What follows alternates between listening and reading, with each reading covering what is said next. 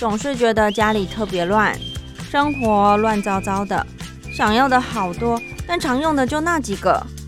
人生一定要这么复杂吗？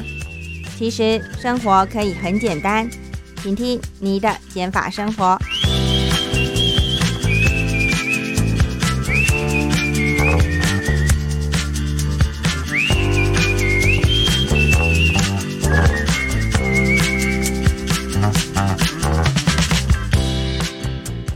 欢迎收听你的减法生活，我是张妮。大家尝试过的旅游方式有哪些呢？有人会选择出国搭飞机旅行，有些人会开车旅行，或者是单车旅行、火车旅行，甚至是徒步旅行。不过今天节目当中呢，要介绍一个很特别的玩法，叫做车速旅行。这又是什么东东？是在车上睡觉，然后边开车的意思吗？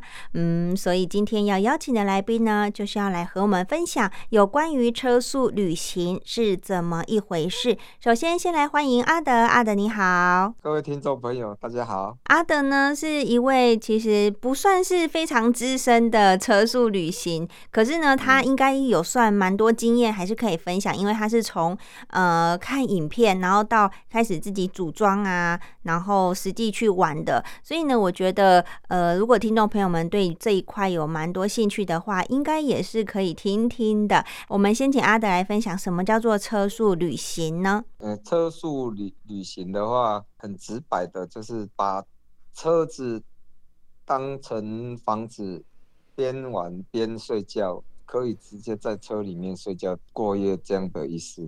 啊，旅行就是随性，很很随心所欲，到哪里只要不影响到用车安全，不影响到其他人，就可以停下来。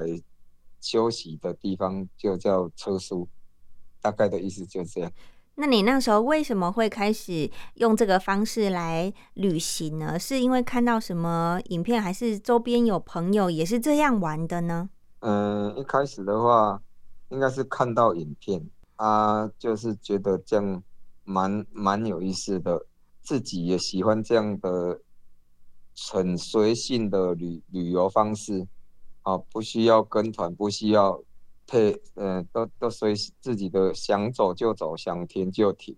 哦，在喜欢的地方就可以停下来休息一，赏赏欣赏它的风景啊，欣赏还有山上的空气啊，海边的气氛啊，随时都可以停下来，也随时说走就走，就是这样开始。嗯，啊，一开始的话也是影片看了以后就。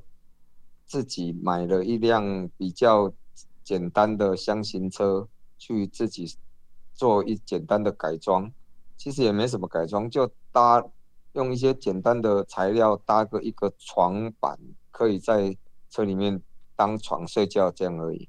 哎，啊，就就一开始是这样入门的，对。可是这样听起来会不会觉得睡得不是那么舒服啊？嗯，睡得舒服，其实也不会不舒服。你只要床板是平整的，空间足足够的，舒不舒服取决在我们停下来的那地方的环境跟空气啊，跟它的景色、温度，这样才是更重要的。啊，床板只要平整，我们做一个。床垫随便都是可以很舒服的哦，所以阿德他刚刚才说，就是有买一个箱型车，就是空间比较大，不是一般那种小客车的这个空间，对不对？嗯嗯嗯，是。那如果讲到车速，真的出去玩啊，那又要怎么规划行程呢？感觉就是机动性很高哎。对啊，所以就是因为机动性很高，所以其实也没有过多的规划。我们的规划就是计划大概出游的时间是计划几天，你所需要带的换洗衣物啊，还有自备准备的粮食、蔬菜什么的这些，啊，其实吃的东西也很简单、很方便，因为我们现在超商到处都有啊，哦，所以除了一新鲜蔬菜准备以外，超市能买到的东西还是很多啊，所以不需要过多的准备啊，其实我觉得，嗯，那听起来是车速不仅可以在呃车上睡觉休息椅，还可以自己煮东西喽。你们在玩的过程，对，是可以。那这样子吃的问题解决了，睡觉问题解决了，那洗澡的部分又要怎么解决呢？哦，洗澡的话，像我一般跑的地方都是比较高山啊，大家也知道，高山上是天气都是比较温度比较冷的啊，所以除非说你运动流汗爬山很很不舒服，不然的话不需要在山上，其实不需要每天洗澡。如果说真的不舒服，其实简单的擦洗擦擦洗就可以了。哎呀。最好就停的地方找有水源呐，类似说公共厕所啊，或者溪有有小溪有溪的地方，都可以简单的擦洗身体，就这样解决而已。是，那那如果呃，比如说呃，吃的东西，然后盥洗衣物都有准备的话，通常你们一趟出去玩就会玩个比较多天吗？这个看个人的行程时间上的自由。像我，我我自己本身，因为工作比较自由的弹性，都可以啊，带着一些电脑就可以边走边工作，所以我的工出去的天数比较没有固定。可是我有另外一一对朋友，他们夫妻俩是固定周休三天，要跟他们出去，我们都是。以三天为一个单位，这样大概也可以走走，在一个地方停留个两天、两两三天也是不错的。这样听起来呢，车速其实跟露营很像诶，只是住的地方不一样。露营可能是睡在帐篷啊啊，可是车速是睡在车上，其他好像大同小异的感觉。其实要说差不多，是因为都是露营，也是要。自己动手嘛，哎啊，露营的心大于自己动手啊。车速的话，其实也是自己动手，可是有比较机动性。它是因为它不限制在一个营区或者限制在一个怎么样的环境。你露营限制比较多，车速只要说车子可以到的地方，可以停的地方，那都是你的营区啊。那都是你的，哎，所以可以可以接近更更多的大自然，更好的环境，这样，哎，那我觉得比露营更有趣一点嗯哼，那阿德是从什么时候开始第一次去用车速的方式去旅行的呢？嗯，第一次大概是在嗯两年多以前，接近三年以前。哎，这是第一次，啊，就就玩了第一台车，玩了大概半年多左右，就觉得哎，就喜欢这样的这样的旅游方式，啊，就把就换了第二台车，啊，就做了比较完整性的改装规划，把把箱型车就比较。比较更舒适一点的改成露营车，哎，就包括里面也可以洗漱，也可以简单的煮烹煮简单的食材，这样。那阿德可不可以具体跟我们形容一下里面空间内部的规划是怎么怎么回事的？嗯，空间的话，因为我是箱型车，后后面的二三排的空间呢，就把椅子拆掉。把它装潢成有一个大床，啊，储物的空间是一定必要的。那在在野外最基本也最需要的，就是水跟电。那水的话，如果你有找到适当的地方，有有水厕、有公共的化妆室的地方，它就会有水。可是电呢？电你就必必须要自备。你想要在野外。呃，舒服的玩玩个几天，电是不可缺少的。啊，你晚上的话就需要灯啊。哎呀，你有时有些时候你需要用些家用电器，你一定要另外自自给自足的用电，所以我车上还配有锂铁电池，四百 Ah 的锂铁电池，哦，这样比如说看个电视，还有电脑充个电呐，还有还是说你在外面需要打灯的时候，不用去用到车车体本身的电池，因为车车体本身的电池有限，我们如果停的时间久。也不能都用它的电啊，不然不然不然车子都到时候就没电，就发不了车子。对，所以电是要自备，要另外要有准备的，那是很重要的。对。啊，剩下的就是床上面的枕头、棉被这些啊。对对，那个就是一般家里面啊，你习惯的睡觉的东西就，不过在比较高山冷的地方。御寒的衣物要准备好，像保暖的发热衣啊，或者比较厚一点的棉被啊，那个是要事先有所准备啊。因为山上如果没去过的朋友啊，就比较难体会，在山上跟平地温差有时候可能差到十几二十度是有可能的。哦，真的，一定要事先准备。就对呀，下面很热，可是你们到的那个山区就很变偏凉这样的情况。那就好像在那里是冬天了，对。啊，明明就是夏天的时候。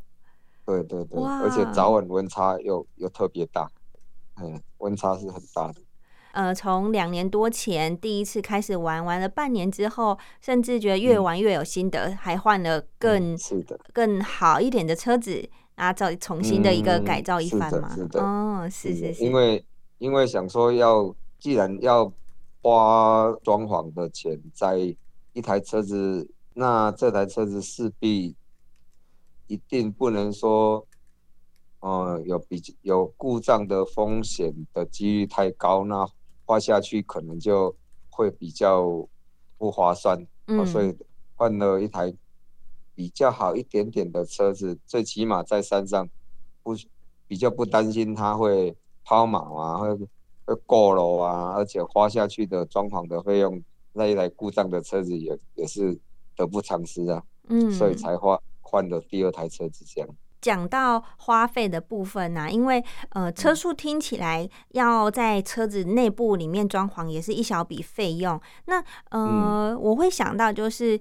阿德会选择这样车速的方式啊，是有什么原因吗？是因为可能相比之下，一般的旅行你要出去呃住宿啊，或者是出去到处吃吃喝喝的这种花费累积起来，呃，相比车速的话，不仅机动性高，可能相比下来钱可以省一点，还是什么原因呢？是的，是的，其实其实这方面是真的，如果你。比较喜欢在外面旅游，你就有过这样差别是很大的。你你在外面住的费用、吃的费用都是固定，人家嗯，怎么怎么说呢？就是说我们更随性，而且把住宿的花费啊都省下来，花在车自己车里面，这样可以更自由啊，更随性。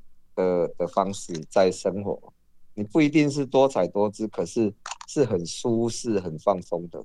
对，而且如果你本身你就是喜欢跑海边、喜欢跑山上的，对那种环境也不一定就想要有住宿的地方就可以住。可是如果你有车子的话，你就可以停在旁边，然后晚上就休息。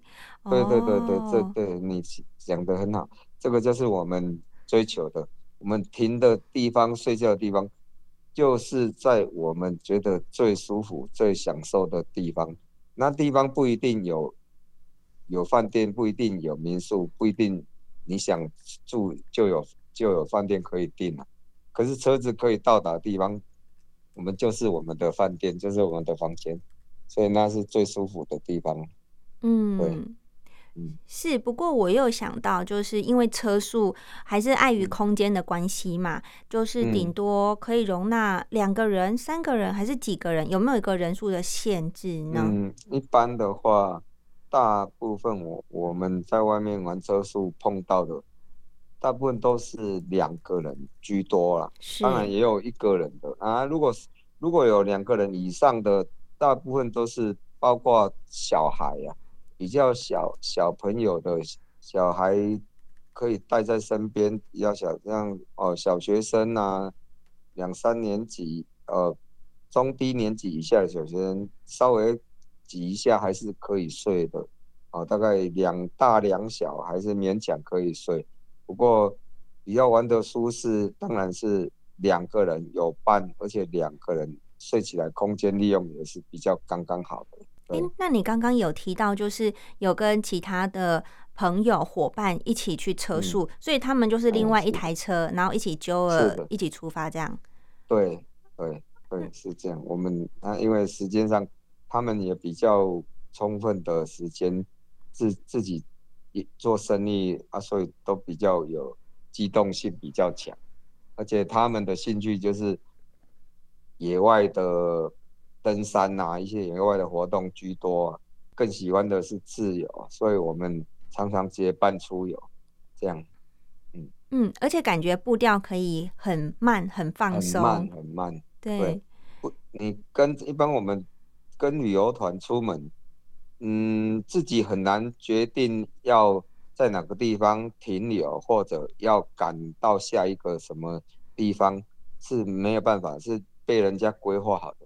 那我们车速就不一不一样了，你还没去过的地方，你不知道那地方给你自己带来什么感觉。你有时候觉得不好，你你可以马上再换到另一个地方，这个地方让你感觉很舒服，你可以多多住住个两晚三晚也都没有问题。所以这是最迷人、最最好的、最自由自在的地方，跟。旅行团不一样的地方，也跟露营地、露营区不一样。最大的不一样就是这里。对，听起来好像很悠闲哈。很悠闲，非常悠闲。那比如说，你跟你朋友们约了要去啊，这礼拜可能要去车速了，准备要出去玩了。那好，我们开车到了呃这个地点之后呢，你们又开始如何去架设你们的这个环境、这个空间，好好的休息？怎么玩呢？最主要的，我说到了当地可以停，把车停好，然后又不影响到当地人或者影响到交通啊的任何的前提下，我们可以把自己做稍微有一个规整的舒适的空间，就简单的一就是把有有必要的话，就是简单搭一个。搭一个棚，就类似天幕，啊，就类似人家的小帐篷。可是我们不是帐篷，只是把一个就等于一个上面做一个遮挡物。这样的话可以防止晚上过冷，或者会有那个水汽湿气过重，在底下乘坐乘凉、泡茶、喝咖啡。就稍微弄一个小空间，足够让自己在那边哦闲聊啊啊，简单的泡茶、聊天、喝咖、呃吃东西，就是这样而已，很简单，不需要搭帐篷一大堆的器具，我们只要一个帆布，啊几条绳子可以固定，那就可以规划出一一定范围的一个小活动空间了。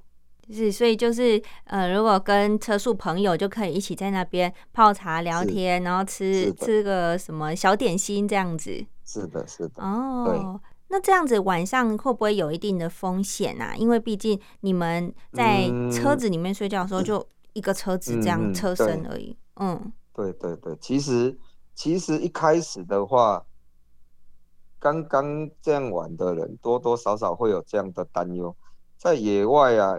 你不比营区里面是有一个管制，在野外可能会碰到什么东西，或者碰到会不会有陌生人，或者怎样，你不可预知啊。可是这两年玩下来，让我觉得其实台湾还是很安全的，也没有这么多意外，啊，也没有这么多坏人啊，只是自己的心理要克服啊，又有一些不习惯或者恐惧。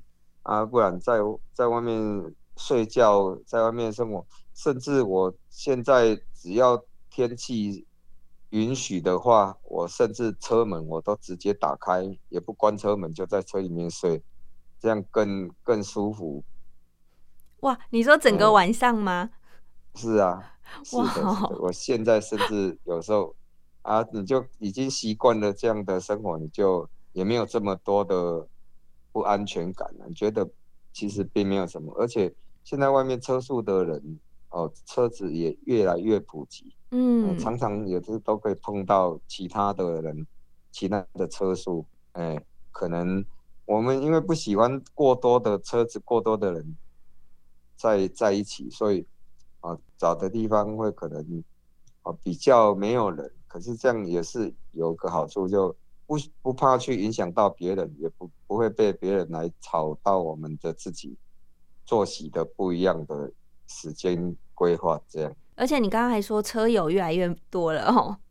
嗯，对，现在很多地方停车场啊，要越方便的地方有水厕，有什么地方，呃，常常都可以看到有露营车。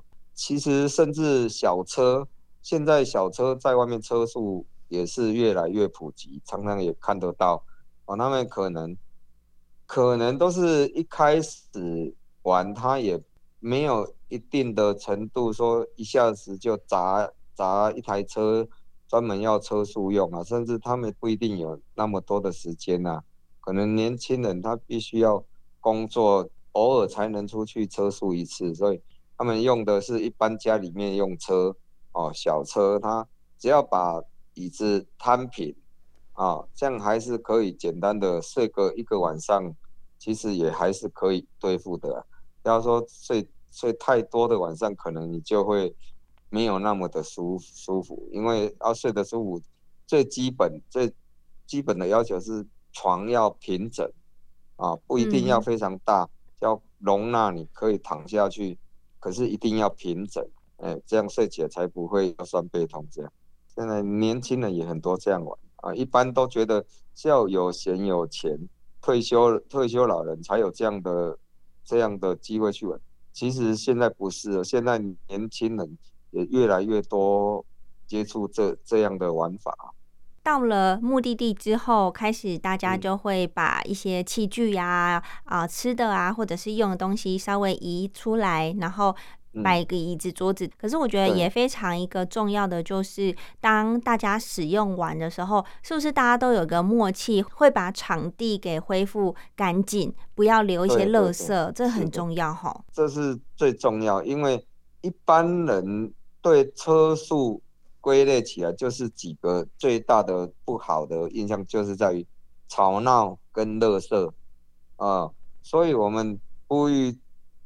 喜欢玩车速的人，一定要特别特别注意一下自己的在外面的品性哦。晚上夜晚说话吵闹时，一定要适当的控制音量，不要影响到当地人或者旁边有有其他的车速的人哦。不要过声音量，不要过于太大，或者灯光啊，或者你使用完你自己。享受完以后，你要恢复到原来环境的的整洁干净，甚至你可以的话，顺便把周遭的垃圾顺便一起带走，哦，因为我们自己一定有垃圾，也有准备垃圾袋，看得到的你顺便给它捡起来，顺便带走。我想，如果人人都这样的话，那环境是越来越好，不会越来越坏，而而且也不会就让。其他人看的对车速的人会产生不好的印象，哦，这样慢慢也许可以改变大家对车速不好印象的的这种感觉，对。好，谢谢那个阿德跟我们分享那么多车速的一些志向啊，还有一些我们对车速会有一个基本的概念。那么这一集呢，就差不多到了尾声。下一集呢，会请阿德来实际跟我们分享他们在车速的旅行过程中，还有遇到哪些故事呢？有兴趣的听众朋友们，下周五同一时间收听《你的减法生活》，我是张妮，我们下礼拜见，拜拜。